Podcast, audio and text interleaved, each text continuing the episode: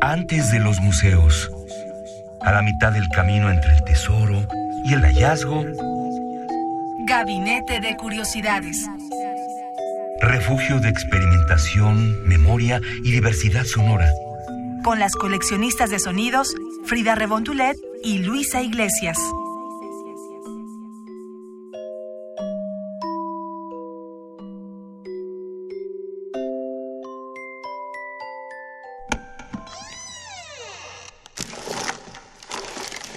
Experimentación sonora. Muy buenas tardes, bienvenidos a Gabinete de Curiosidades. En este primer fin de octubre acabamos de tener un mes de recuerdos, de memoria y también de nuevos hechos para nuestra historia en México, por lo que en esta ocasión queremos seguir presentando música con la que los podamos acompañar. Queremos presentarles grabaciones que son del siglo pasado, ya podemos decir eso, y es nada más ni nada menos que una parte de la gran compilación que tuvo el proyecto Telus de 1983.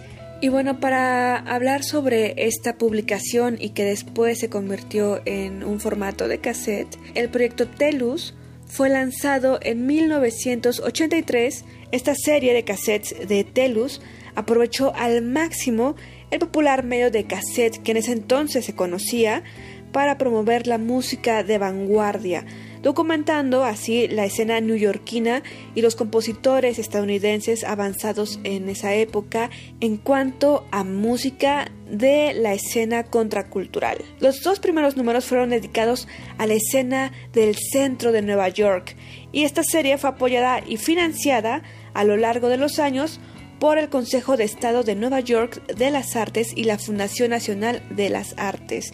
Hemos comentado que es muy importante tener el apoyo de instituciones públicas, pero también de la iniciativa de la sociedad, por ejemplo, en este caso de la misma comunidad musical de esa escena underground que se encontraba en Nueva York.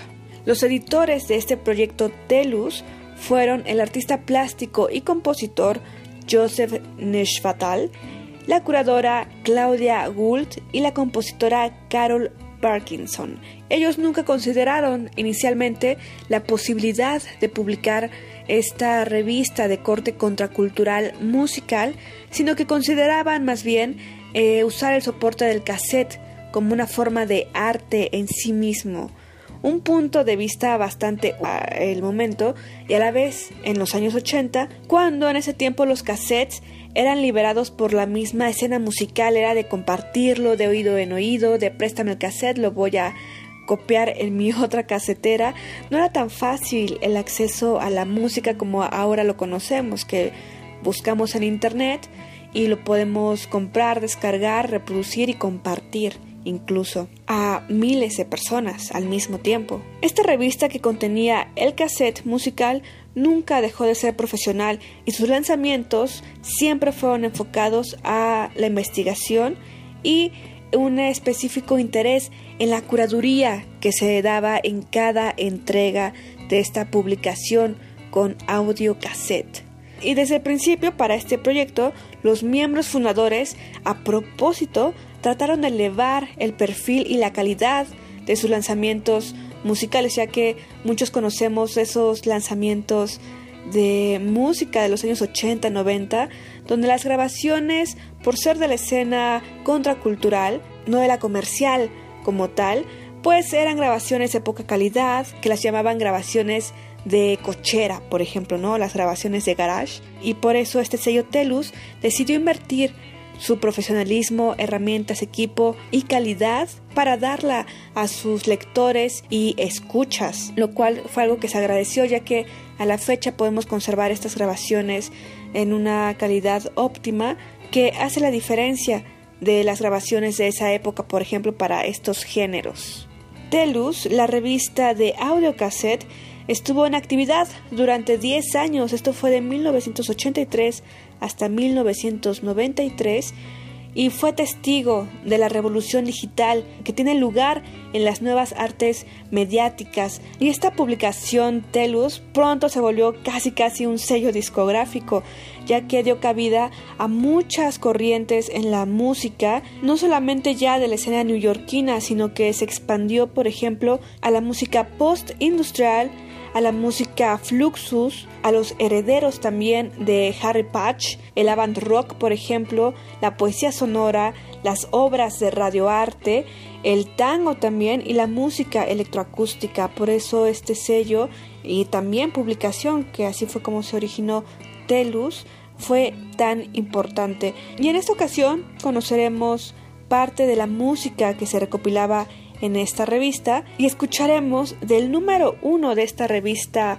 Telus a Jody Harris con la canción Mr. Control. Están en Gabinete de Curiosidades.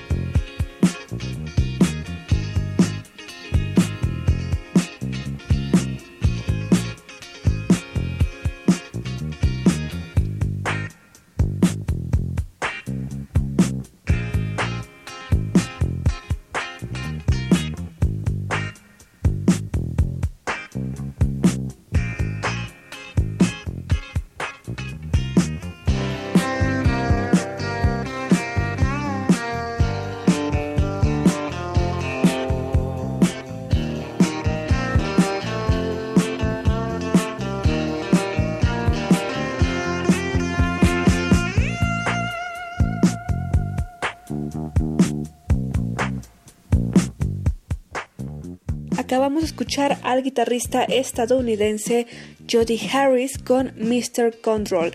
Él fue un cantante también y compositor que nació en Kansas y se convirtió en la figura central del No Wave en Nueva York en 1970. ¿Qué les parece si ahora escuchamos de esta misma publicación de Telus, como ya les comentamos, originaria de Nueva York y que duró 10 años su publicación de audio cassette de 1983 a 1993, a Jerry Lindahl con The Indian Elephant, otro gran músico de esta escena en Estados Unidos que fue formando escuela para la música que actualmente conocemos.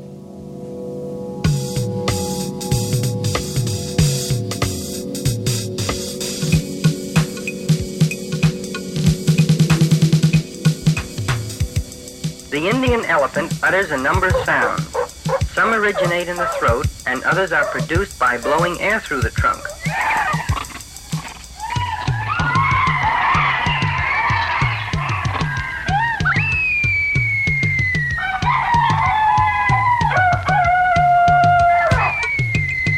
A bomb falling, a rifle shot, a villain in a melodrama? No, it's the female puma pumas sometimes scream in a startling manner. Some of their musical trumpets sound like rifle shots.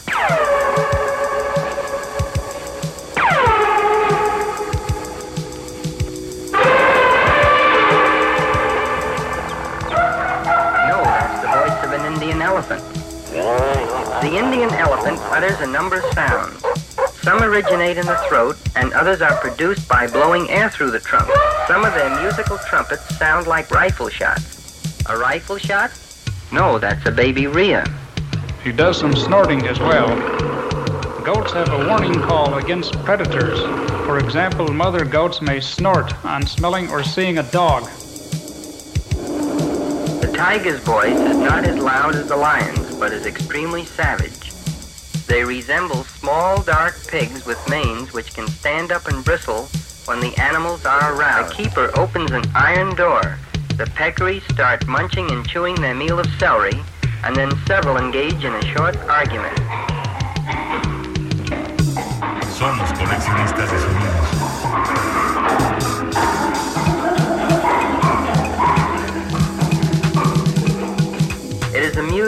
Hear them grunt as they peel and eat their bananas and oranges.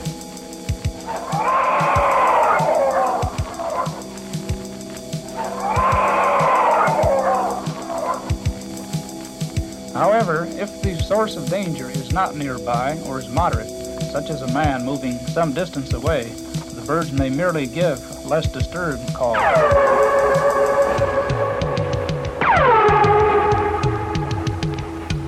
A rifle shot? No, that's the voice of an Indian elephant. The Indian elephant utters a number of sounds. Some originate in the throat, and others are produced by blowing air through the trunk.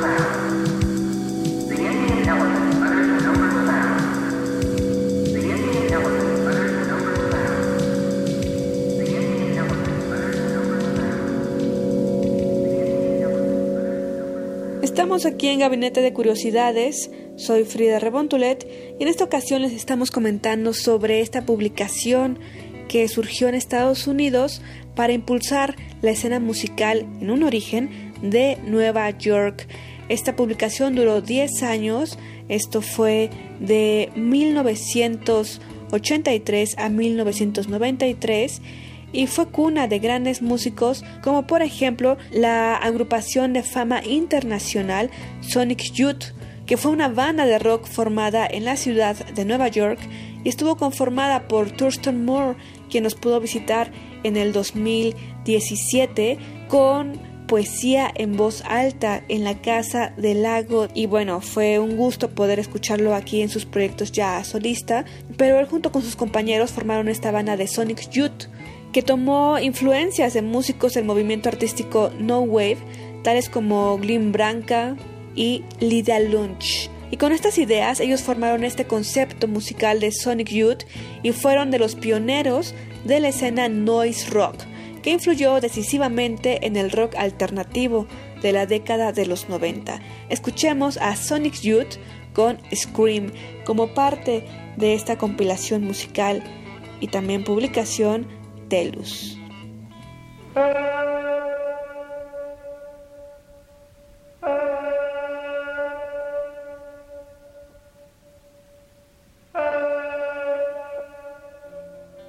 En este gabinete de curiosidades escuchamos a tres grupos que formaron parte de la escena central de la música neoyorquina en la década de los 70 a los 90 y que fueron un trampolín para impulsar a nuevos músicos que a la fecha nos siguen influenciando en esta música contracultural del rock. Tuvimos a Jody Harris, a Jerry Lindahl y a Sonic Youth.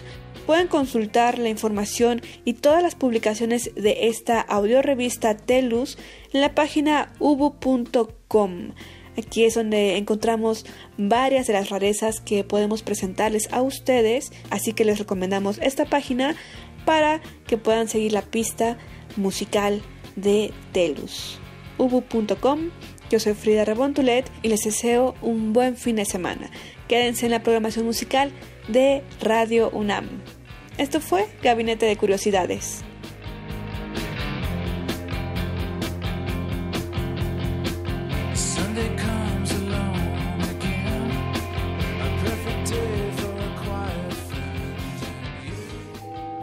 Radio UNAM presentó Gabinete de Curiosidades. Refugio de experimentación, memoria y diversidad sonora. Dispara tu curiosidad en la próxima emisión.